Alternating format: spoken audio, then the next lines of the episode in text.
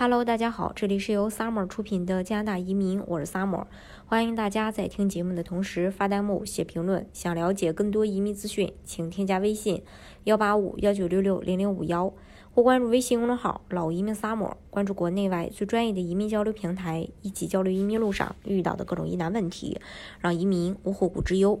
在十一月十八号的时候，加拿大纽芬兰与拉布拉多省的移民办公室公布了一项。全新的省提名移民项目——优先技能移民。这个项目呢，会在二零二一年的一月二日正式开始。根据呃纽芬兰省的省长费雷和纽芬兰移民技术和劳工部部长布莱恩介绍，此项目是为了吸引受过高等教育及具有高技能的人才移民，呃，去。来到加拿大生活地定居，比如说这个技术领域的人才，因为纽芬兰省的一些高增长行业，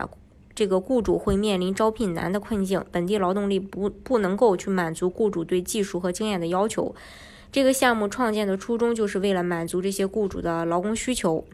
嗯，它的申请资格呢，包括这么几点：首先，年龄是二十一岁或者是二十二十一岁以上，还有就是。呃，语言要求的话要达到 CLB 五，也就是差不多雅思五分。嗯，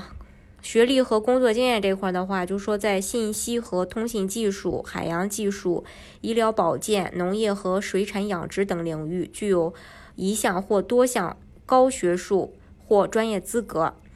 嗯，纽芬兰纪念大学的硕士和博士学位毕业生，在近三年内完成学业，或者是过去十年内有至少一年专业高技能紧缺职业工作经验的优秀人才，比如说工程师和开发人员，你包括软件开发呀、生物医学工程师啊、UI/UX 开发人员啊、电气工程师、AI 开发人员、机械工程师，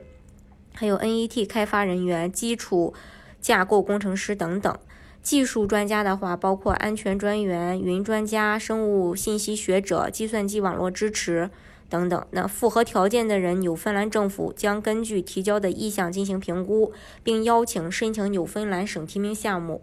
同时，啊，纽芬兰政府将定期修改职业清单，以便更好地去解决这个省的劳动力需求。尽管受疫情的影响。呃，但是政府呢仍计划实现二零二二年的移民目标，也就是每年增加两千五百名永久居民。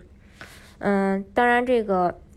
呃，纽芬兰的 PNP 也分为五大类，包括 E 技术工人类别，还有技术工人类别、国际研究生类别、国际企业家类别和国际研究生企业家类别。纽芬兰省呀，一直也算是一个比较冷门的省。虽然它是加拿大最东部的省份，但是却同时拥有两个独立的土地。其中，拉布拉多与加拿大大陆相连，而纽芬兰它是一个岛。由于能源和资源的繁荣，这个省的经济也在不断增增长。然后，重要的产业也包括金融服务、医疗保健、采矿、渔业、石油生产和制造业。大多数人居住在这个圣约翰。首府，这是北美历史最悠久的一个城市之一。然后这个城市的话，还有非常有趣的一些建筑景观。嗯，它的建筑跟加拿大其他的城市外观不同。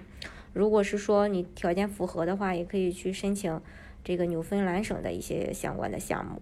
好，今天的节目呢就给大家分享到这里。如果大家想具体的了解加拿大的移民政策的话，欢迎大家添加我的微信幺八五幺九六六零零五幺，或关注微信公众号“老移民 summer”，关注国内外最专业的移民交流平台，一起交流移民路上遇到的各种疑难问题，让移民无后顾之忧。